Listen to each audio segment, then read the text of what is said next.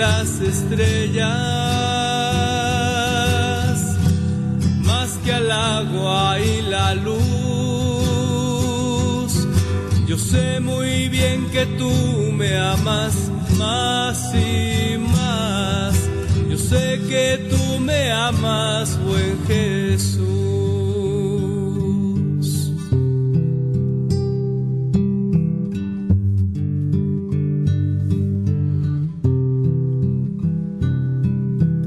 Quiero sentirte en mi vida como un fuego en mi interior y compartir la alegría que provoca en mí tu amor. Y aunque a veces he sufrido por mis fallas y el brillo de tu rostro parece alejarse más de mí, yo creo en ti, me entrego a ti, sin ti que puedo hacer más que al sol y las estrellas, más que al agua y la luz. Yo sé muy bien que tú me amas más y más. Yo sé que tú me amas, buen Jesús. Yo sé que tú me amas, buen Jesús.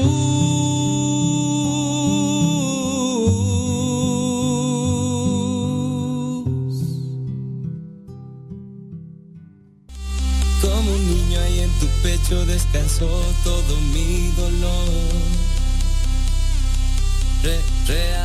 El siguiente programa lo hemos preparado de un video testimonio, lo hemos seleccionado y vamos a agregarle aquellas preguntas para un programa de radio.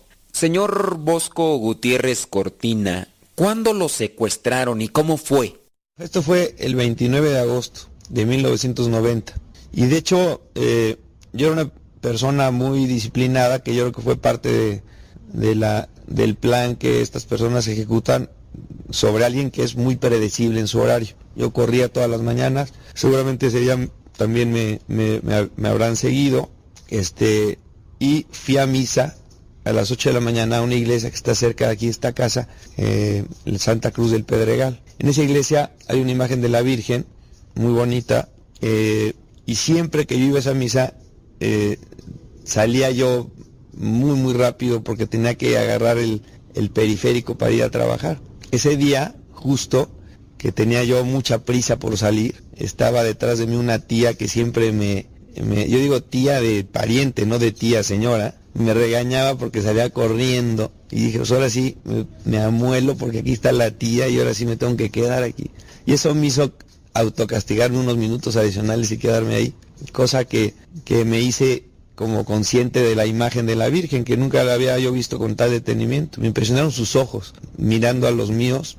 Apunté en mi agenda eh, sacar foto de la imagen de esta Virgen con los ojos abiertos, porque, o sea, qué, qué bonito que hay una Virgen con los ojos abiertos. Y ese fue una anécdota muy bonito de cariño, porque minutos después salí de la iglesia y estaban unas personas estacionadas junto a mi coche que me golpearon, me agarraron así con una llave china. Yo pensé que era un amigo que estaba bromeando, finalmente me arrastraron hacia atrás y acabé en la parte trasera del coche, en el suelo. Eh, violentamente me, me, envolvieron, me taparon los ojos, arrancó el coche con sirena y dentro de aquel torbellino de sucesos que, en el que te ves envuelto, eh, lo único que me calmaba eran esos ojos que dejaba detrás. No, no había dado un viaje violento, hizo escala en un estacionamiento, en un lote baldío, en donde me cambiaron de la parte delantera a la cajuela del coche, me quitaron la ropa y desnudo eh, sacaron mi cartera, mis identificaciones, eh, me pusieron unos gogles, en, unos anteojos negros de esquiar en los ojos, pintados con negro, y me aventaron en, una, en un portaequipajes este, ya preparado perfectamente sin nada de, de herramientas ni nada, totalmente vacío. Cerró el coche, y adelantó otras seis horas. Señor Bosco Gutiérrez Cortina, lo secuestran, lo llevan a un lugar, necesariamente tienen que esconderlo. Y, pero ¿cómo es este lugar? Este lugar donde usted queda encerrado por mucho tiempo. ¿Cómo es este lugar? El lugar es un lugar este, surrealista total, un espacio muy chiquito, reducido, de un metro por tres. Yo vivía realmente en un espacio de dos por uno, porque el último metro de atrás estaba reservado para un piso tipo baño, con una coladera, que daba un hoyo, que ahí mismo se iba todo la suciedad, y un excusado, un toilet, pero sin agua, o sea, el toilet no tenía tanque. Ellos me pasaban por una ventanita una cubeta, yo tenía derecho a, a una cubeta diaria, de las cuales con media cubeta yo jalaba el excusado una vez al día y con media cubeta sacaba el agua necesaria para tomar y para darme un baño eh, después de hacer un poco de ejercicio en la tarde. Y estaba más o menos este, confinado ese lugar, el lugar estaba muy muy bien preparado, estaba forrado de un bajo alfombra plástico blanco, este, unas cinco capas, sujetas con tiras de madera, una ventana que comunicaba con el exterior por donde pasaban la comida, una cámara de video este, tomándome las 24 horas al día, yo desnudo, porque al principio me quitaron la ropa, no pasé fríos, porque era un lugar aislado, bien protegido, no tenía ventanas y tampoco tenía conciencia, por lo tanto, del día y la noche, o sea, yo no sabía cuándo era de día, cuándo era de noche, etcétera, entonces tuve que empezar a vivir con ritmos de comida, otro tipo de referencias. ¿Cómo experimentó esas primeras horas, esos primeros días encerrado en ese lugar? Hay un síndrome que se llama síndrome de prisionero de guerra. Y el síndrome es cuando una persona le hacen eh, contestar preguntas que no debe en una prudencia normal contestar, se le caen sus, sus valores, su sustento de lealtad se cae y viene una autodevaluación muy importante. Eso me llevó, como te digo, a una depresión en la que yo me empecé a debilitar, empecé a dejar de comer, la comida era muy irregular, eran platos con jamón y pan, que yo a veces tomaba, a veces no, la luz a veces le prendían, a veces la apagaban, no había control de, los días y las noches. Todos esos 14 días fueron una, una situación dura en donde estuve en el suelo, llegué a perder inclusive eh, la misma eh, motivación para estar limpio y poco a poco pues empecé a quererme, a quererme morir. Dije yo prefiero aquí morirme a enfrentar la realidad que me puede encontrar afuera con la consecuencia de mis respuestas. Ahora, teniendo en cuenta que usted comienza con una situación grave, tanto físicamente, tanto anímicamente, ¿qué, qué actitud tomaron los cuidadores, los guardianes de su persona? ¿Qué hicieron? Yo creo que ellos vieron que su mercancía se les estaba yendo porque por otro lado mis hermanos, que estaban muy bien asesorados, habían empezado a mandar unas señales a los secuestradores que ellos no harían ningún tipo de pago de rescate sin una prueba fehaciente de mi vida. Con esto me hicieron a mí necesario. Y los secuestradores que veían que yo estaba muy mal, empezaron a preocuparse de que yo estaba realmente en una situación muy mala, deplorable. Después de todo esto, vemos que usted realmente no se derrumbó, Sabemos que fue un hombre que supo afrontar una situación terrible. ¿Cómo comienza este crecimiento espiritual en usted? Prende la luz uno de los secuestradores, se acerca, yo lo veo a esta distancia. Jamás me hablaron, quiero comentarte que en los nueve meses que estuve ahí jamás oí una voz humana, una disciplina muy, muy eh, marcada y cuidada. Y con una tableta, una tableta con unas hojas, ponen la tableta con una letra grande, Viva México me lo enseña, pone, hoy es 15 de septiembre. Yo digo, bueno, pues, ok, ¿y qué más, no? Y me dice, hoy puede usted, escribe, escribiendo, tomar lo que quiera, y me hace así. Yo la verdad, me gusta mucho el whisky. Y yo dije, bueno, pues, pues un whisky ahorita me va a caer muy bien, me va a calentar, me va a dar energías, me va a quitar de la boca ese sabor que tengo pastoso de bilis y tenía el labio todavía eh, sin cicatrizar de un golpe que me dieron en la captura entonces estaba medio mala la herida, voy a ver diferente, inclusive hasta me voy a relajar, igual pongo un cuetito regular pero relajante. Entonces le dije, ok, tráeme un whisky. Me dice, ¿cómo lo quiere? Un vaso jaibolero, alto, lleno hasta arriba, solito, straight, con un hielo grande. Y todavía me dice, ¿qué whisky? Le digo, chivas, por favor. a las tres horas más o menos, llegó el whisky, abre la ventana, prende la luz otra vez este guardián y pone el vaso de whisky a una distancia de tres metros de mí. Yo dije, usted es un sueño, ¿no? Y empecé a hacer lo que yo digo, el culto al whisky. Dije, este me lo voy a chiquitear y me tiene que durar, porque a lo mejor es el último que lo tomo en toda mi vida y además lo tengo que aprovechar. Entonces siempre agarro así un vasito y les cuento que para mí en primer lugar se los había pedido en vaso de vidrio porque yo tenía un vasito flotando en la cubeta, que era un vaso de estos de plástico blanco. Yo le había dicho, si me lo trae en vidrio sí quiero whisky, si no, no quiero.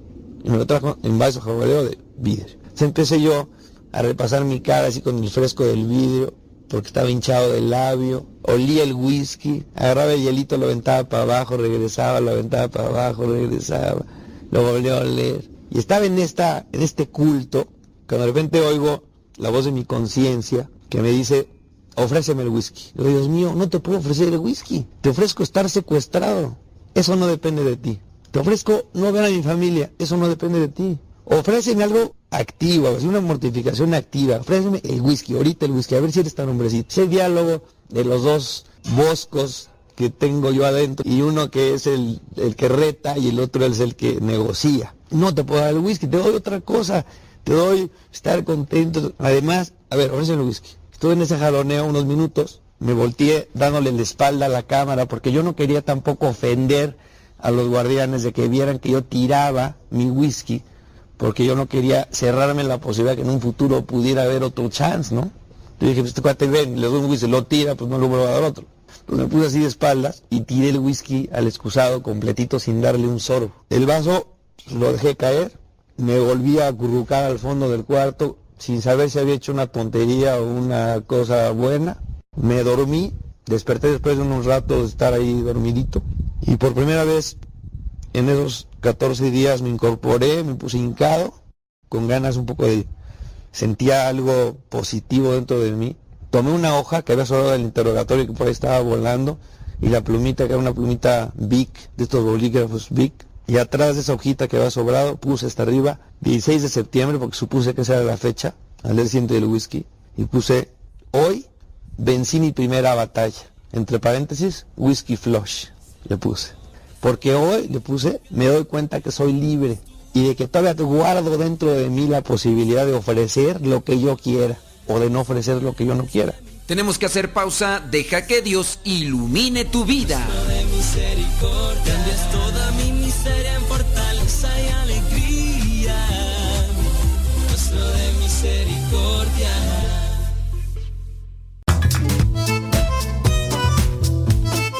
Si tienes preguntas para el programa, ve a la página de Facebook Programa Evangelizar sin Tregua y ahí déjanos tu pregunta y también ten paciencia para que podamos responder. Recuerda, la página se llama Evangelizar sin Tregua. Programa Evangelizar sin Tregua. Así se llama la página, Programa Evangelizar sin Tregua y ahí déjanos tu pregunta y vamos a responderte aquí en el programa.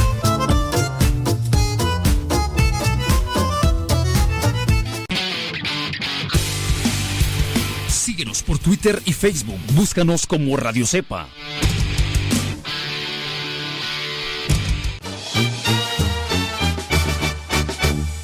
Muere el sol en los montes con la luz que agoniza, pues la vida en su prisa nos conduce a morir.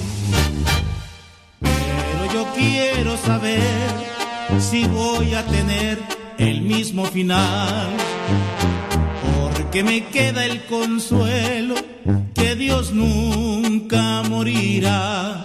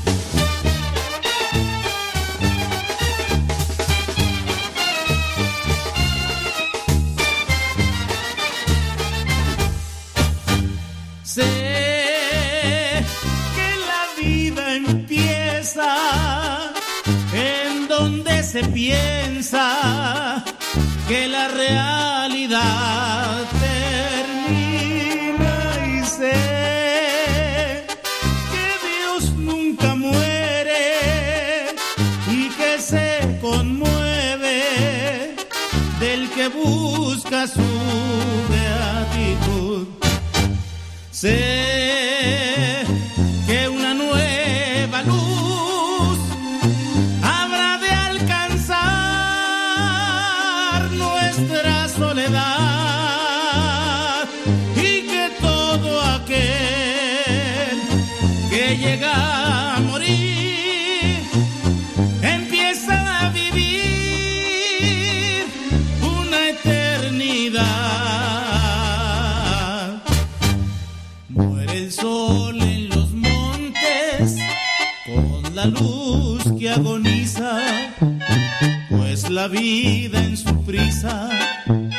Nos conduce a morir.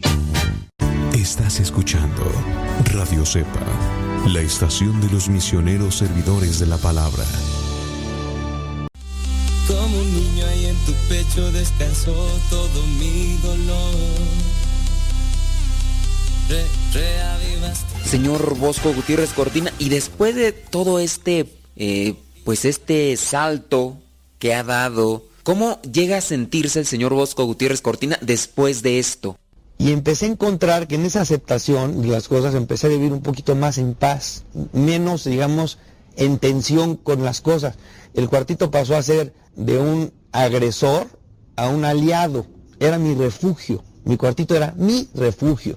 Entonces pedí instrumentos de limpieza, me puse a limpiarlo un día hasta la última mm, hormiguita que encontré con la uñita, excusado que estaba amarillo le empecé a pegar con la uña durísimo hasta que se quedó limpio, perfecto, le saqué la marca, se llamaba modelo Vallarta, azul, perfecto, de tal manera que era mi cuarto, yo decía, bueno, si del cuarto para afuera quieren vivir ustedes eh, en, en- en su realidad cochina y desarreglada, hagan lo que quieran, pero de la ventana para adentro regresa el arquitecto Bosco Gutiérrez Cortina. Y, y aquí va a estar ordenado todo. Y me siento en el excusado sin asco, porque está limpio. Y es mi excusado. No es el excusado de los secuestradores donde me guardan. No, es mi excusado.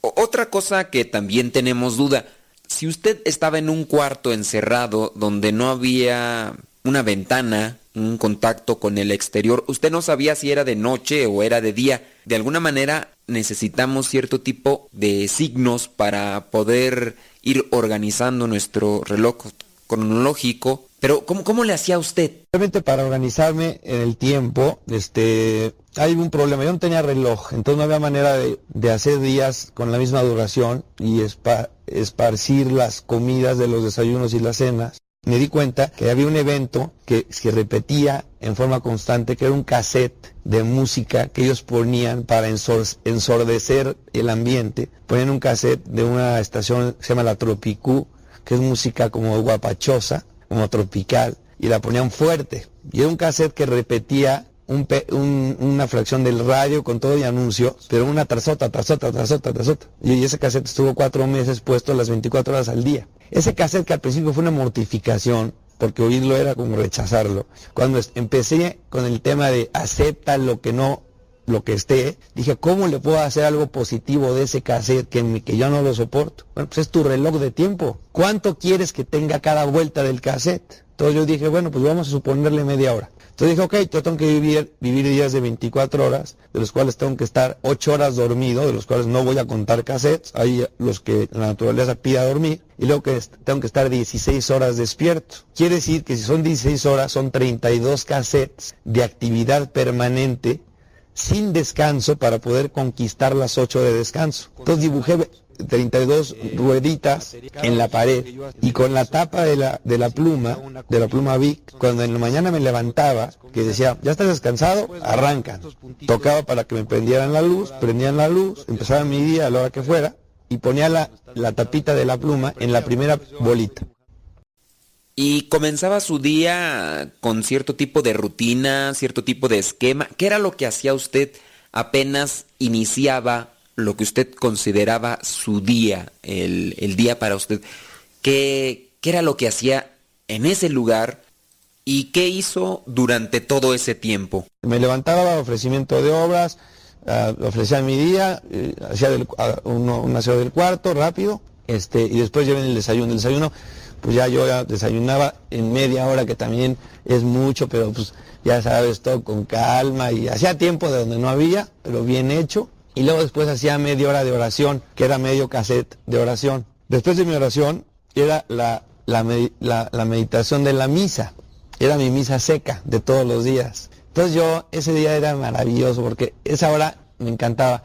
Yo decía, en cualquier, en algún lugar del mundo, en este momento, no sé si sean ahorita a las 8 de la mañana, no sean a las 2 de la tarde, no sé, pero en un lugar del mundo ahorita está empezando una misa. Entonces a esa misa yo me uno. Entonces yo, como no sabía ni la lectura de ese día ni nada, pues yo me las inventaba. Y más o menos ahí, la Biblia, pues no, no era un misal, era una Biblia. Entonces yo, pues con una secuencia, pues decía, a ver, ya va entrando el sacerdote. Entonces imaginaba una, una capilla virtual, imaginaba, me unía en alma y cuerpo a ese sacerdote que estaba en ese momento oficiando dije, ahí ven entrando, este, esperaba que entrara el sacerdote en mi cabeza, entraba al altar, del Padre, del Espíritu Santo, amén, pedía perdón primero por mis pecados, después agarraba cualquier lectura de la Biblia, la leía, luego la otra lectura la leía, luego después leía, agarraba un evangelio, lo leía, luego empezaba, no me acordaba muy bien del ritual de la misa, pero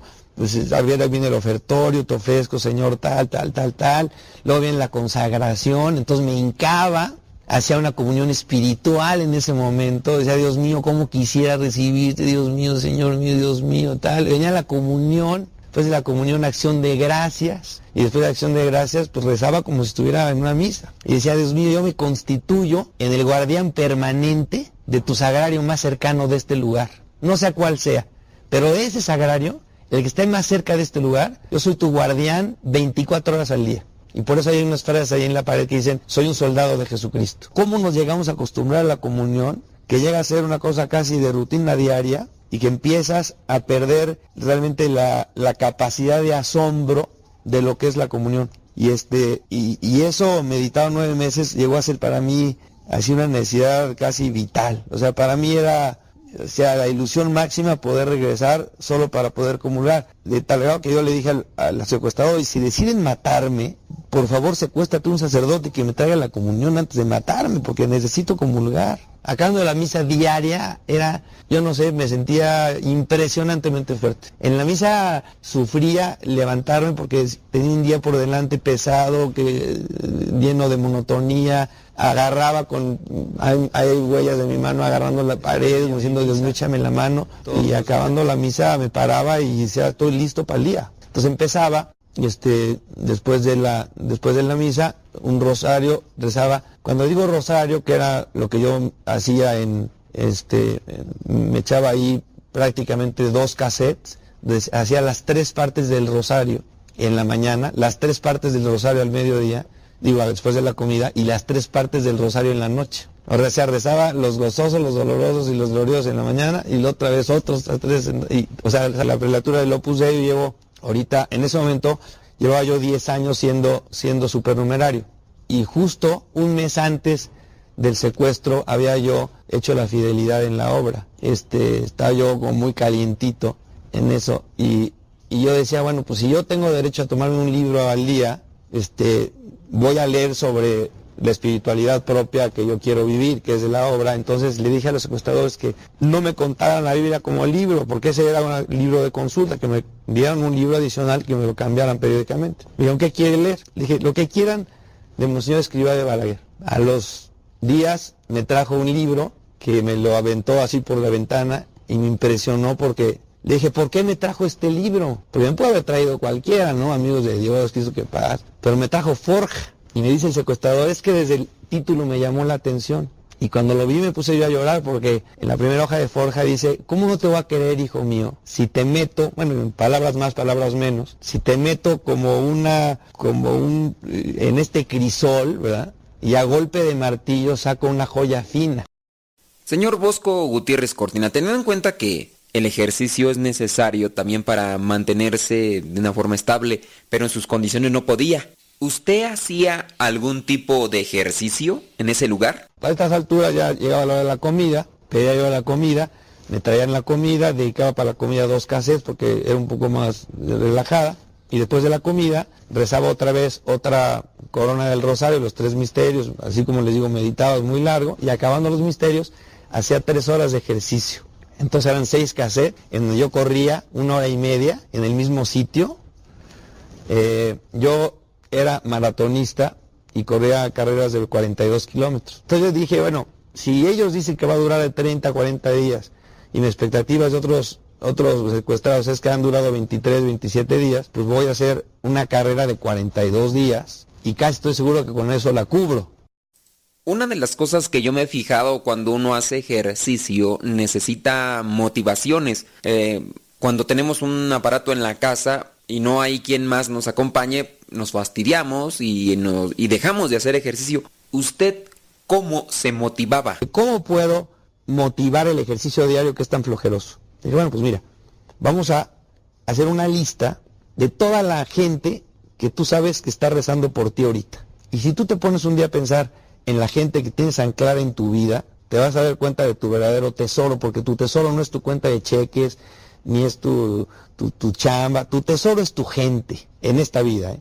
¿Quién es tu tesoro? Pues tu tesoro es, pues, este, ta, ta, ta. ponte a pensar. Mucha gente que tienes a tu alrededor que le preocupas, pues. Esa gente que sabía que estaba secuestrada yo, dije, me voy a poner como este señor avaro que abre su cofre y saca las monedas diario y las pule, goza en sus monedas de oro y las vuelve a guardar en su cofre, ¿no? Entonces voy a repasar mi tesoro diario. Voy a correr un minuto por cada uno de ellos. Yo he hecho una lista de 80 nombres, que eran 80 minutos corriendo. Cada minuto, ¿cómo lo cuento si no tengo reloj? Entonces era una oración a Monseñor Escriba, más Padre Nuestro, Ave María y Gloria, eso dura un minuto. Si ustedes lo miden y lo leen lo rezan con pausa, eso es aproximadamente un minuto. Tenemos que hacer pausa. Deja que Dios ilumine tu vida.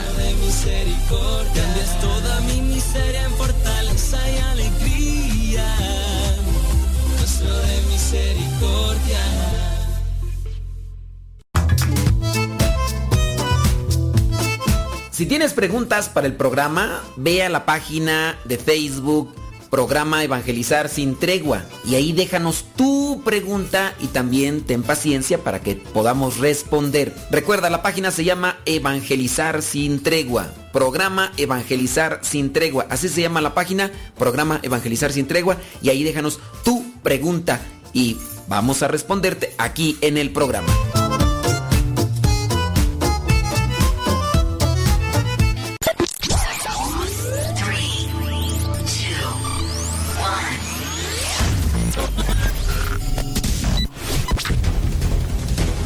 Desde agosto del 2009 comenzamos a transmitir. Gracias a Dios y gracias a ti. Radio Cepa, una radio que forma e informa.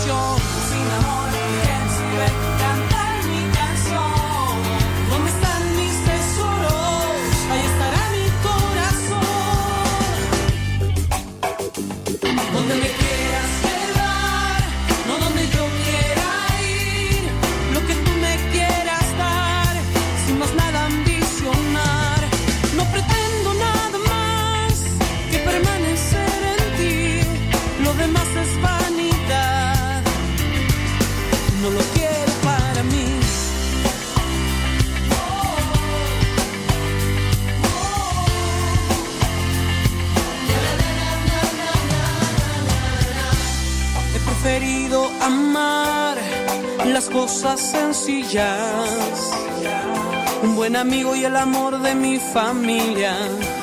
He preferido buscar no la añadidura, sino tu reino y no nublarme lo demás. Detrás del escenario, de las luces y el aplauso,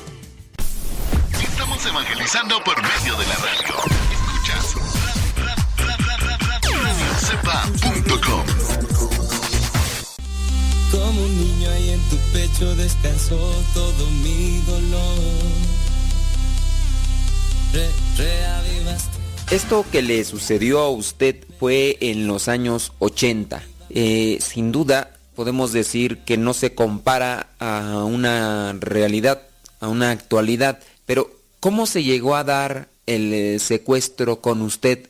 Eh, ¿De alguna manera percibió la estrategia, la estructura?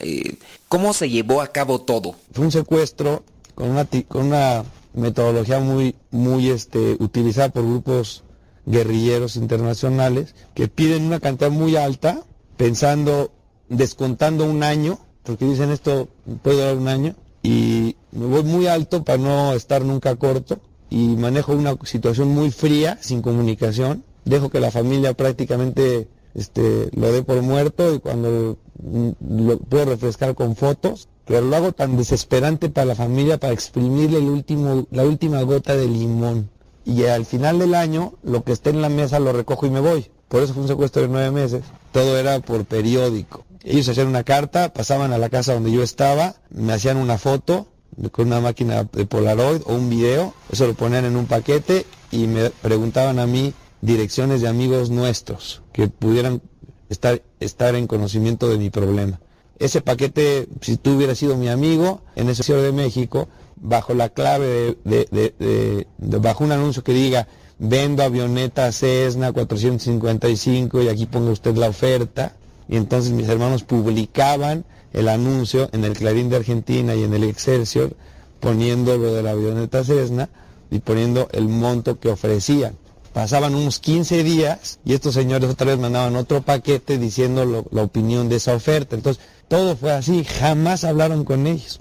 El grupo de, asesores que se llama Control Risk le sugirió a Gaby, mi esposa, que por qué no diseñaba unos mensajes que pudiera solo yo reconocer y que nadie más los reconociera para que filtraran en las revistas que estaban ellos ciertos que yo recibía. Ok, entonces usted descubre una forma para comunicarse con su familia. Usted tenía una que era la que le administraban o le daban estas personas que le, pues, que estaban ahí con usted.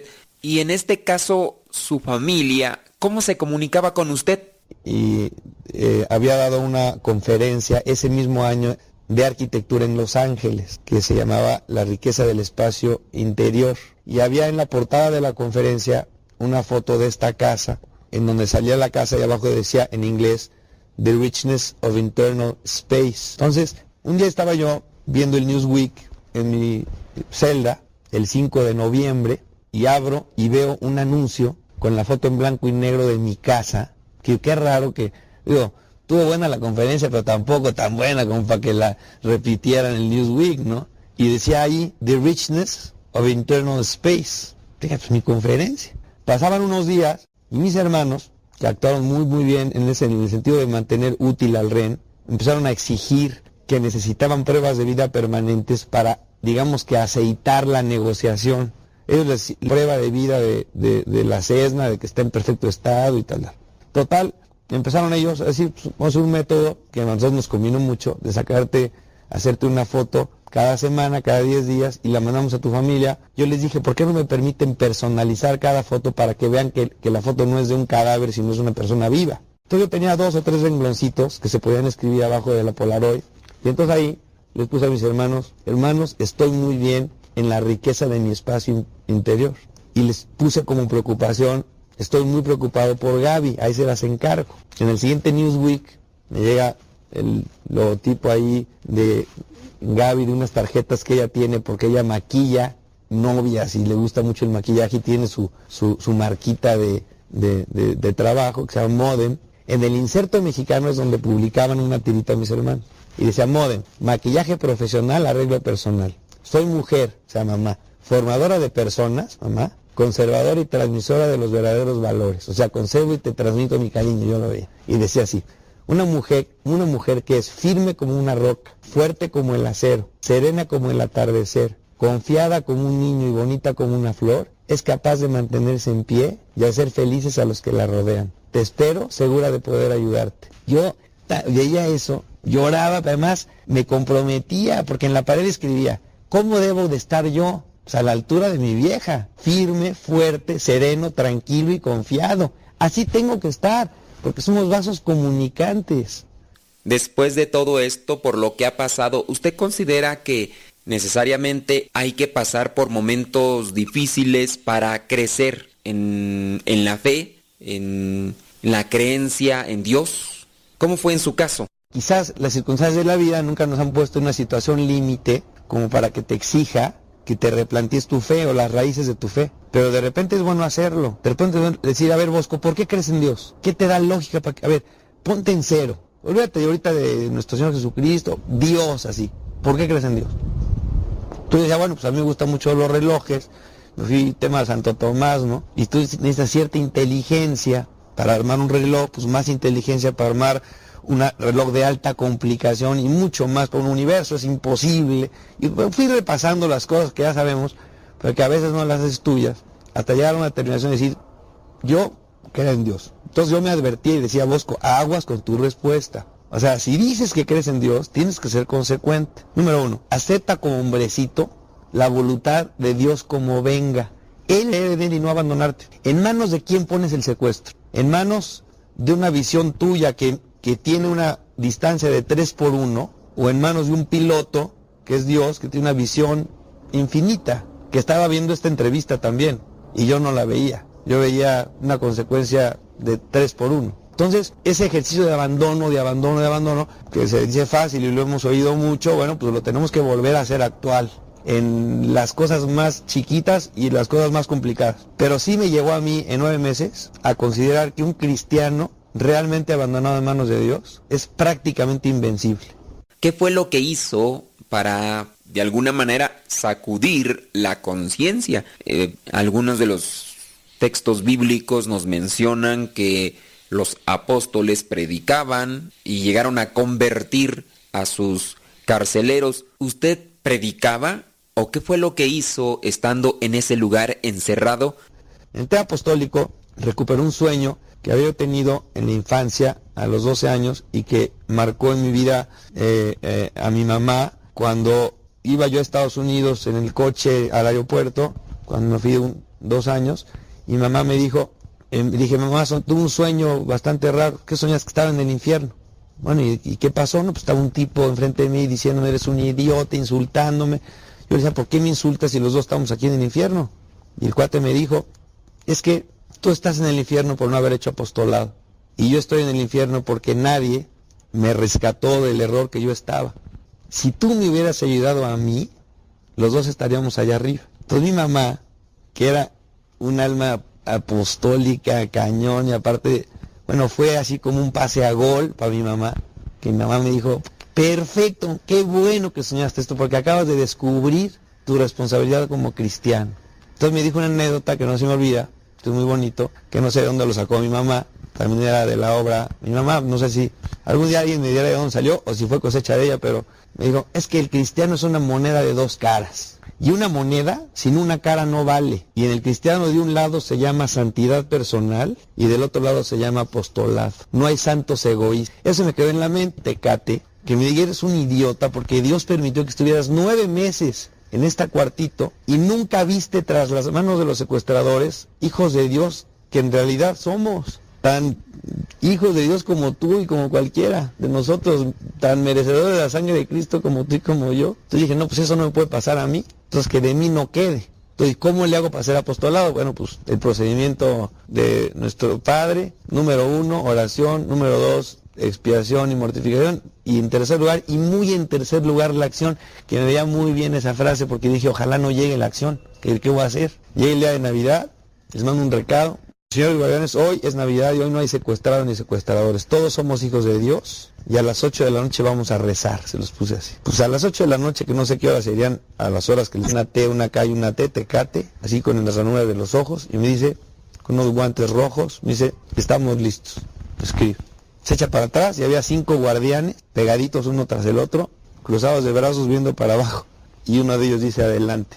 Entonces dije, ¿qué les digo, Señor, a estos, a estas personas? Yo decía, Dios mío, habla por mí, utiliza mi garganta. No se me ocurrió otra cosa más que platicarles un poco lo que vivimos en familia aquí en Navidad, como estuviera hablando con unos amigos, lo que es la Navidad para nosotros en la familia. Tomé el Evangelio de San Lucas, leí el pasaje del Evangelio de Navidad. Después de ser un padre nuestro, diez aves Marías que me autocontesté porque ellos no abrieron la boca. Después dije, pues muchas felicidades. Y uno por uno pasó y me dio la mano.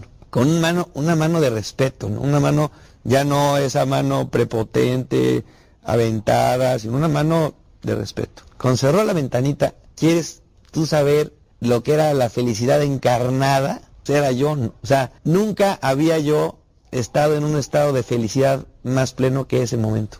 Le digo a Gaby que es la Navidad más feliz que he pasado en toda mi vida. Aquí se puede comprobar que, como decía San Juan Pablo II, la fe se fortalece dándola. Tenemos que hacer una pausa, pero igual si tienen comentarios, preguntas, también nos las pueden hacer llegar. Deja que Dios ilumine tu vida.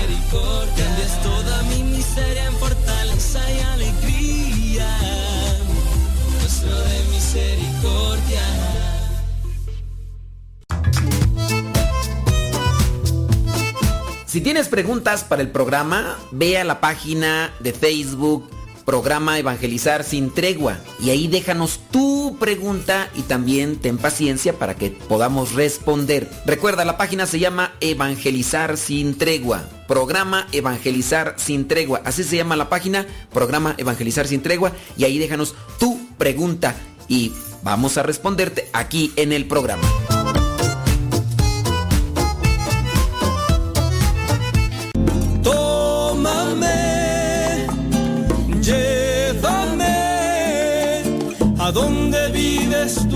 Quiero conocer. En Radio Cepa promovemos la música católica contemporánea. Por eso, en cada canto de programación te decimos el nombre del canto y quién lo canta. Escucha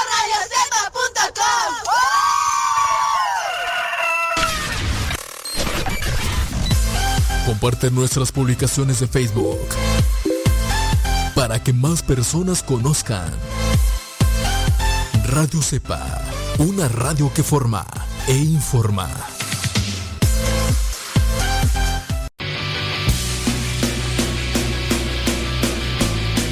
tu palabra y no puedo parar. Lo que me das en ningún lado lo puedo hallar.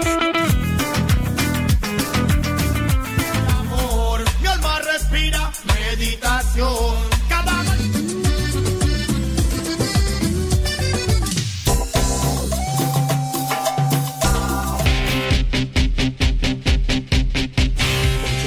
Oración quiero.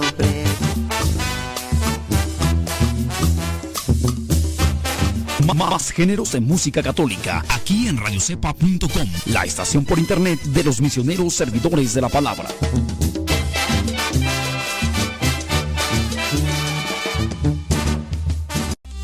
Como un niño ahí en tu pecho descansó todo mi dolor.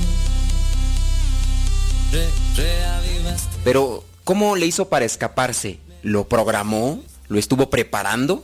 Que yo había trabajado mucho en las horas de privacía, que eran en la noche, cuando, o sea, cuando ellos apagaban la luz. En esta segunda parte del secuestro, que se acuerdan que ya tengo reloj, yo ya sé qué horas son. Cuando ellos apagan la luz, yo estoy eh, en una absoluta privacidad porque la cámara de video que está conectada hacia adentro, pues no percibe nada, porque puesto que ni mis pupilas, eh, lo más dilatadas, no veían ni mis manos, o sea, no había una ventana, no había, era cero, cero luz. Entonces, cuando el guardián de afuera dormía, porque yo lo oía dormir, agarré un alambre del catre que tuve alguna vez y que había yo escondido atrás de la, de la pared, me puse a enderezarlo contra el concreto, contra el piso. Me tardé como tres meses en enderezar un alambre medianamente derecho. Entonces con el gancho, memorizando el mecanismo de la puerta, hice una ganzúa para poder meterla y alcanzar el pasador por fuera. Todos los cuento porque estaba yo en condiciones de, de intentar, digamos, salir por los medios en caso de sentirme solo. Eso es el punto.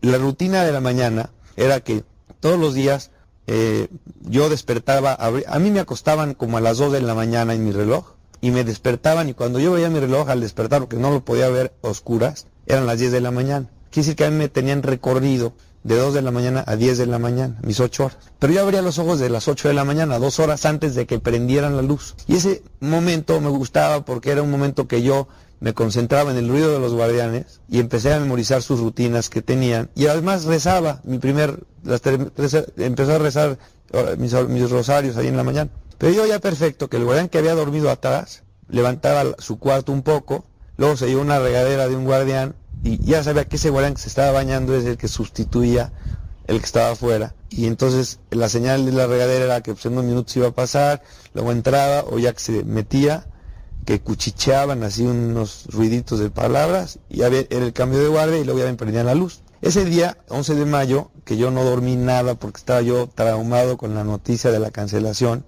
que también te quiero decir que aquí en la casa era un día de luto. Porque a mi esposa le habían dicho con el video del 1 de mayo que ya estaba listo todo y que habían citado el 11 de mayo en Brasil. Cuando el secretario de Finanzas de Color de Melo, que hasta ahí llegó, les cancela a mis hermanos la posibilidad de meterse a Brasil, el 11 de mayo mis hermanos publican la negativa y Diego, mi hermano que estaba en cargo, llega con Gaby, mi esposa, y le dice, te quiero decir Gaby que no lo podemos rescatar porque no hay manera. O sea, no podemos llegar a donde ellos nos citan. Mete el trauma. Usted ya había preparado un alambre por si lo dejaban ahí poder salir. Esperaba también la fecha del pago del rescate para poder también ser liberado. Pero viene nuevamente este colapso de la fecha ya eh, pronosticada. Viene este colapso, viene esta nueva pausa para la liberación. Y ahora, ¿usted qué hace? En la noche me la pasaba así, poniendo mi cara aquí de niñito Dios, porque ya no hallaba yo consuelo. ¿De dónde tranquilo? Que había recibido la noticia de, de que no iba a salir, entonces estaba yo traumado. Y de repente veo que se prende la luz de afuera, porque por las ranuras de la puerta se prende. Y qué chistoso que se prenda la luz y todavía no empieza la regadera que tiene que sustituir. En eso oigo que el guardián se prende la luz y se sale del cuarto de los guardianes, porque hoy, ya como que se arrastraban fuera, y no oigo cuchicheo ni cambio de guardia, y de repente oigo la regadera. Entonces digo, ay Gareb, se salió antes de que llegara el guardián de turno. quiere decir que ahorita no hay nadie afuera, ahorita. Y eso, ser un feeling interno, ¿no? O sea, a lo mejor no era una certeza, pero un feeling interno ya de mucha base de estar oyendo una rutina nueve meses. Claro que toqué la puerta para confirmar, hice así en la cámara, oscuro, nadie me veía. Toqué, con el pretexto de pedir una aspirina o decir algo, nadie, estoy solo. Perfecto momento, 12 de mayo, 8 de la mañana, perfecto momento para probar mi aparatito y si funciona, pues vuelvo a cerrar y se acabó la aventura y ya por lo menos sé que puedo abrirlo. Entonces, por eso digo que mi riesgo no era no era un suicidio ni tipo héroe de que yo sin elementos me lanzo al vacío, no, estaba medido mi riesgo, o sea, era racional. Yo no estaba en las condiciones de suicidarme, estaba dispuesto a esperar a que acabara. Sin embargo, vi la oportunidad de probar con un riesgo bastante acotado mi instrumento que yo había fabricado. Meto mi alambre, le doy la vuelta, atora la primera, empujo la puerta y se abre la puerta. Empieza el nervio, el corazón a un metro de distancia había una cortina negra. Siguiente pregunta es, ¿recorro la cortina o no? Estaba seguro que no había nadie, o sea, era una cosa interna, como te digo. Alguien me dice, tú pudiste encontrar un cuate que era surprise ahí, pero mira, ni ellos querían que yo los viera. Si hubieran oído que abría la ventana, seguramente hubieran ellos pateado alguna cosa. Yo no oí nada y me dio la tranquilidad. Entonces, una de las tiras de madera que estaban ahí pegando mi bajo alfombra a la pared, ya la, ya la tenía yo prácticamente suelta de tanto jugar con ella en tanto tiempo. La desprendí y con eso recorrí la cortina negra. Y por primera vez en nueve meses vi lo que había detrás de la cortina negra, que era un cuarto de 6 metros de largo por 1.5, 1,5 de ancho. Y al final de ese cuarto, a la derecha, había un pasadizo como de 60 centímetros por 60, por donde se arrastraban los guardianes para salir de ese cuarto. Por eso yo oía cuando entraban y salían los guardianes, no era caminar, sino era arrastrarse. Ya vi lo que tenía que ver, eran las ocho y media de la mañana, en mi reloj, falta hora y media para que me apaguen, voy a cerrar y se acabó. Cierro la puerta, se abre, cierro la puerta, se abre, cierro la puerta, se abre. Era imposible cerrarse por dentro. Se tenía que cerrar y forzar la aldaba que caiga. No caía la aldaba solita, por gravedad. En ese sentido me sentí yo atrapado en una disyuntiva, porque dije, se está acabando la regadera del Señor, va a venir el cuate del baño, va a, ver, va a que abrí la ventana, y eso sí para mirar la muerte, porque ellos me habían dicho, esto del secuestro no es, no es dando, dando, aquí primero se paga por sus hermanos y luego lo liberamos, que me brinqué por la ventana, este, caminé seis metros, a asomarme por el huequito donde emanaba la luz. Al asomarme por ese huequito, vi la tercera recámara y al fondo de esa recámara, al fondo, una ventana con luz natural y unas bugambilias en una pared blanca. Yo decía, no puede ser el... O sea, que Dios me dijo, órale, por aquí está la salida. Ocho y media de la mañana, dijo, tengo el cuate en el baño. Dije, si puedo hacerlo a, la ventana y no dejo evidencia de, mi escape, tengo hora, hora y media para irme. Me regresé a mi cuarto, cerré la ventana por fuera, corrí la aldaba, dejé la cortina perfectamente en su lugar, regresé para acá, me metí por el huequito ese, salí en la tercera recámara. Al parar en la tercera recámara, enfrente de mí una cama con un tipo acostado. Le pasé junto, sin hacer caso de él, estaba así acostado, me, me dirigí a la ventana derechito, era una planta baja, me brinqué por la ventana, la ventana estaba abierta, era mayo, calorcito en México, Puebla, y acabo del otro lado de la ventana, protegido por el pretil de la ventana. Tenía que gatear 20 metros, gateo hasta, hasta la puerta, es un camellón largo de 3 metros de ancho por 20. Llego a la puerta del portón de salida, le doy dos vueltas a la chapa, se abre y estoy en la calle. Y luego de ahí salí, doblé dos calles, encontré un taxi en la esquina. Ese taxi se espantó mucho porque me vio pues, así pálido, pidió ayuda a una ambulancia, él, su reacción no fue llevarme sino pedir ayuda, otro taxista se emparejó en el arroyo de la calle, me pasé yo del taxi estacionado al taxi en circulación, no le quedó más remedio al taxi en circulación que arrancar y ya le dije, lléveme usted al hospital, necesito que me lleve a un hospital a México. ¿Cuánto me cobra? No, pues muy caro, le cobro, este, pues, le dije, no, bueno, le pago lo doble. Y no le dije más porque no, me lo cree, pero le dije lo doble. El señor me dijo, con el aspecto que tenía, pues órale, yo le llevo. Trae dinero, pues le dejo de prenda esta medalla. Entonces agarré mi medalla, se le eché al cenicero, Dije, ahí está, en prenda, y llegando le pago. No sé cómo me creyó, pasó la caseta y se descompone el coche. Se baja, abre el, motor, me paso yo para adelante, había un rosarito colgado del espejo eh, de plástico y le grito al taxista, oiga, ¿este rosario es de adorno o es de uso? Y me dice, ¿por qué? Digo, ¿por qué no vamos rezando un rosario? Seguro usted tiene algún problema, yo tengo otro por qué dar gracias. Cierra el motor, se sienta en el lugar del conductor y arranca el coche tranquilo. Este taxista que ahora es, ahora te cuento, es un amigo mío, le dije, oye, ¿por qué se descompuso el coche? ¿Y por qué de repente se arregló? Me dice, no, es que yo fingí que se descompuso porque usted me dio miedo. Entonces, ¿por qué cambiaste de opinión? Dice, porque me invitó a rezar el rosario, que desde niño no rezaba. Fíjate cómo eh, ese detalle me salvó la vida. Entonces rezamos el rosario, no le platicaba, yo iba en el coche sacando la mano, jugando con el viento, imaginando la emoción que contenía adentro sin saber aquí nadie en mi familia lo que estaba sucediendo. El taxi me trajo hasta México y yo decidí no venir a mi casa, sino a casa de mi papá porque había vigilancia. Y al, al, dar vuelta a casa de mi papá, veo mi camioneta con Gaby y los hijos entrando a casa de mi papá que los invitaba a desayunar. Entonces fue quien me recibió. Me bajo del taxi a gritar, me escapé y era Gaby con los niños entrando a casa de mi papá. El tiempo se nos terminó, pero bendito sea Dios que este señor pudo salir libremente. Nos escuchamos en la próxima, esperando que esta entrevista que estructuramos en base a el video del testimonio del señor Bosco Gutiérrez Cortina te haya servido. Nos escuchamos en la próxima. Se despide su servidor y amigo, el padre Modesto Lule, de los misioneros servidores de la palabra. Que Dios les bendiga, que Dios les proteja, Dios les acompañe y les dé esa sabiduría para poder salir de las situaciones difíciles a las que nos enfrentamos día con día.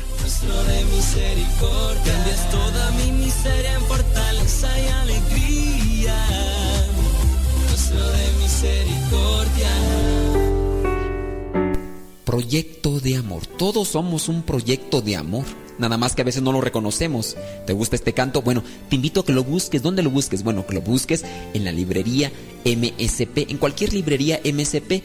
Recuerda, el canto se llama Proyecto de Amor y se encuentra en el disco Envíame, Señor Jesús. Y lo que un día me diste, aquí está. Misterio de amor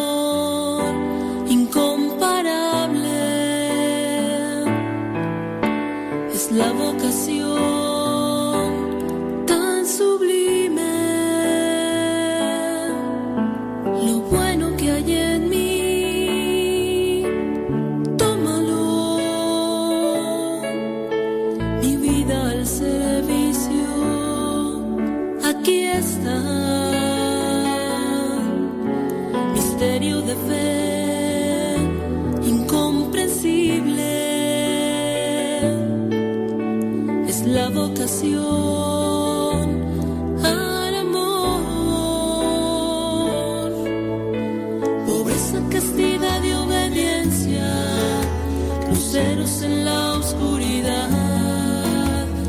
de Cristo Jesús,